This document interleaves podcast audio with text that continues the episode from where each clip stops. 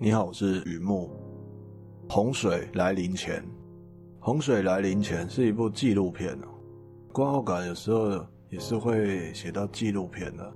洪水来临前，Before the Flood，二零一六的纪录片，还蛮新的哦，蛮新的。这个纪录片在讲什么？在讲 Flood，这个洪水，是跟环境有点关系哦。哎，不对，很有关系哦。报道气候变迁在全球各地造成的影响，当代必须重视的一个环境议题。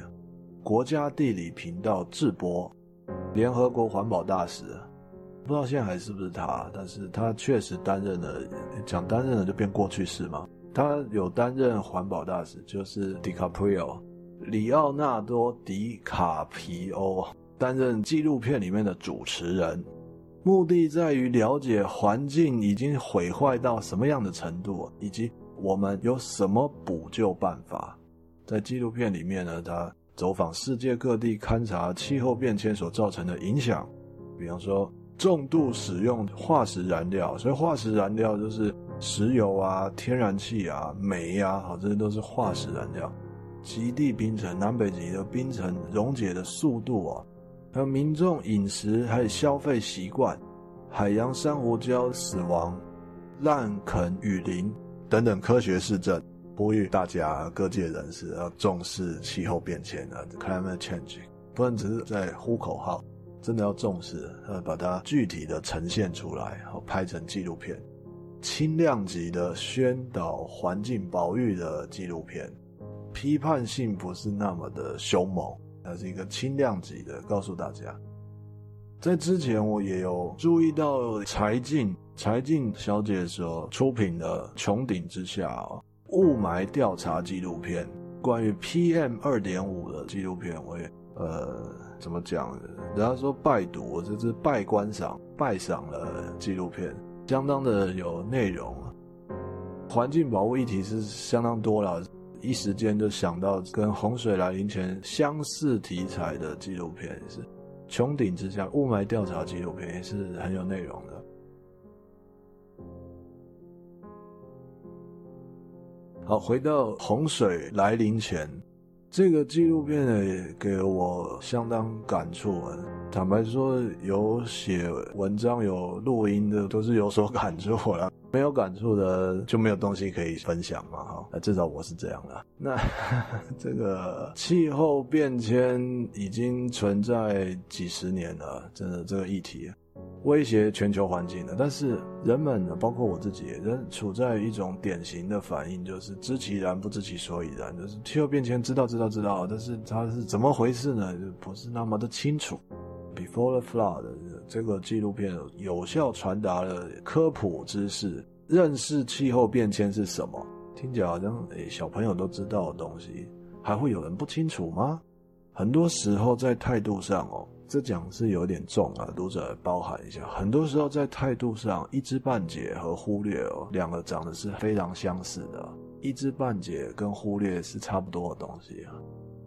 气候变迁是可以望文生义的名词啊，也就是说，我们所在的星球天气改变了，而且是不正常的改变，往坏的地方改变，不该热的地方变热了，不该冷的地方变得更冷，不该冷的时候也变得更冷。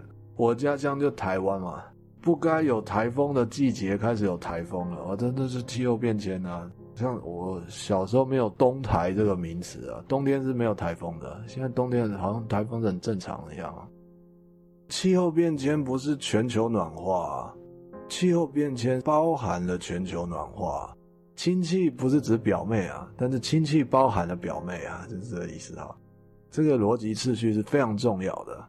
欧洲啊，有些国家因为气候变迁越来越冷，夏天的温度。高温也在往下降啊，全球暖化的间接影响。以为气温越来越下降，这哪里有全球暖化啊？不是越来越冷了吗？诶，这个不能这样说啊，它都是气候的不正常变化所涵盖的现象，而这些不该发生的都在发生中，有它的原因，也有它的后果，而且没有一个是对我们有利的。地球科学一样，只是很软性的啦，软性的内容。地球的大循环呢，可以处理一些人类文明发展的连带产生的脏东西啊。只要气候正常的变化，它是可以被循环。但是异常的气候变化表示脏东西实在太多了。人体的概念哦，人要运动嘛，啊，人有一个基础的代谢率嘛。但是 loading 太重的时候，环境也是跟人一样会受不了，就瘫痪了。就像是人的代谢出了问题。纪录片就告诉我们出问题的原因，呃，出问题这个后果。后果在纪录片里面拍到许多科学的事证，而不是电脑动画做的。打趣的说，不看片也不要紧啊，我们出门走一走，自己家门打开，应该就可以具体感受了。呃，那个后果，或者说空气品质比较差，具体的感受到，不一定就要到看纪录片才知道，哦，原来这个空气品质已经这么差了，不用打开门就有感觉啊。而原因是值得一提的，因为它揭晓了许多原因，是让人呃让我啦，因为我知识比较窄哦，看到这些会非常好奇，这些原因居然会造成气候不正常变迁，什么原因？饮食习惯居然会导致气候异常变迁，这真的值得进一步了解啊。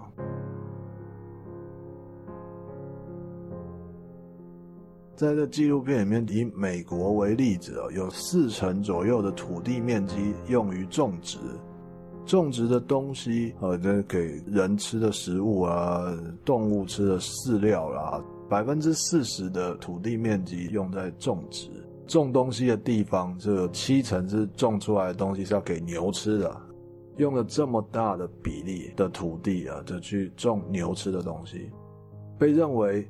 养牛是一个成本蛮高的畜牧业啊，也因应这个牛肉食品特别畅销啊。牛儿在吃饲料的时候，吃一吃会打嗝啊，动物嘛啊，打嗝的时候带有甲烷，哎，化学都还老师的，是 CH4 对吧？说错了请留言哦，一定要更正。甲烷就是强大的温室气体啊，一个甲烷分子可以造成的影响可以比作二十三个二氧化碳分子啊。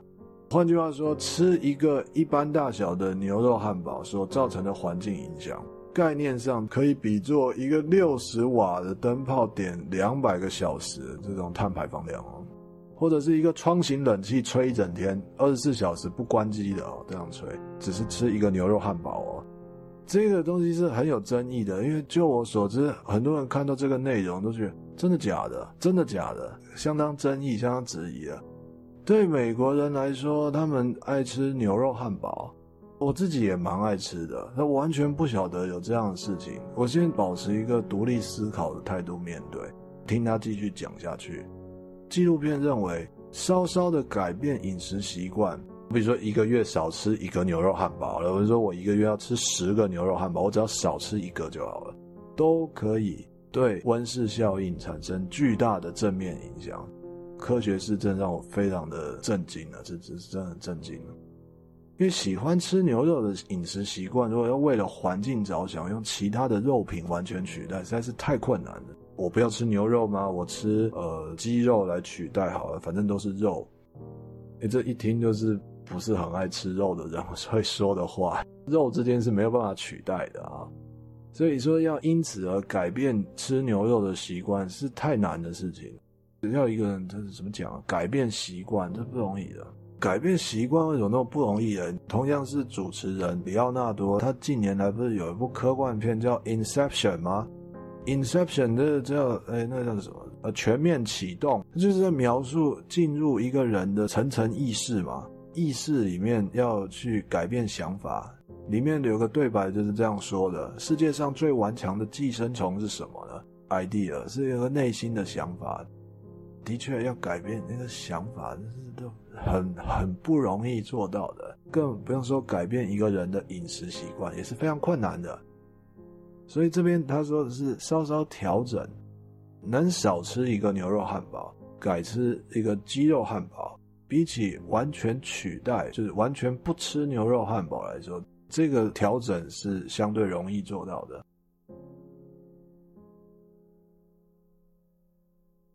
同样的态度，在我的家乡台湾哦，呃，查了一下资料，显示二零一六年离现在很接近哈。呃，摩托车不是电动的，吃汽油的，重型的、轻型的、速可达的、这个排档的，什么都是都算在内。二零一六年台湾的摩托车的销售量超过七十万辆，七十万辆，把骑乘机车看作牛肉汉堡，不至于啊一辈子再也不骑摩托车了。而是当我们点火上路的那一刻，一个月里面偶尔有那么一两次改成走走路或是骑脚踏车，为了环境保育是该多加留心的啊。觉得也是异曲同工的嘛。我就想到要晚上呢去倒垃圾啊，要去等垃圾车嘛啊，垃圾不落地嘿。倒垃圾的时候，我就看到有一些街坊邻居啊，会骑着摩托车啊，啊拎着这个五公升容量的一袋垃圾啊，的确啊，骑摩托车来倒垃圾，习惯了方便啊，但是为了环境啊，或许再想一想，要不要继续这么做？好比说，我就是要骑摩托车去倒垃圾，我不管，因为你不知道那我家离那个垃圾车的集合站有多远啊，我那东西很重啊，或怎么样？OK。只是稍微调整一下，比如说一个月三十天，我到二十天的热身，有那么一天我是用走路的，愿意跨一小步，我觉得这对降低碳排放量来说，就会有显著的功效啊。表达一些小小的心愿，都是属于比较大的改变。而我写下这个观后感哦，是推广比较贴近日常生活的小地方，以为气候不正常变化很严重。补救的话，一定要做很大的事情才能够补救，这倒也不一定哦。有些小地方可以开始做，好比说少吃一个牛肉汉堡，多走几步路，家里摩托车稍微休息一下。其实东西就是你知道，就是容我粗俗的说，这不做也不会死啊。对了，是不会了，至少有生之年应该地球都还在。可是态度嘛，就态度啊。有一个经验啊，好几年前有一台代步的摩托车啊，机车。我的叔叔拿去骑啊，后来我自己出门的时候啊，家离那个公车站很远，呃，那都要走一段路才能够搭上公车啊，那是很不习惯啊。因为摩托车还是方便嘛，方便。久而久之哦，走那一段路就是走那一段路，其实日子也是可以过的啦，哦，就是那样。如果每个人都愿意调整一下，只是反复在讲一样话，其实就那意思。稍微调整一下，这是比例上的。那三十天有那么一天也好，那如果一个礼拜有那么一天，哦，那更好。稍稍调整一下，小地方能够汇聚成大的力量，地球的伤痛就有救了。好，洪水来临前。有带到科学，而且精神上的压力也不会那么重的一个纪录片，蛮适合推广给大家看看的。洪水来临前，国家地理频道就有。那只要看到主持人是里奥纳多就没错，就是那部了哈。好，我的网站叫做鱼目散文故事，鱼目散文故事，谢谢你来浏览阅读，别忘了常回来逛逛看看。好，谢谢。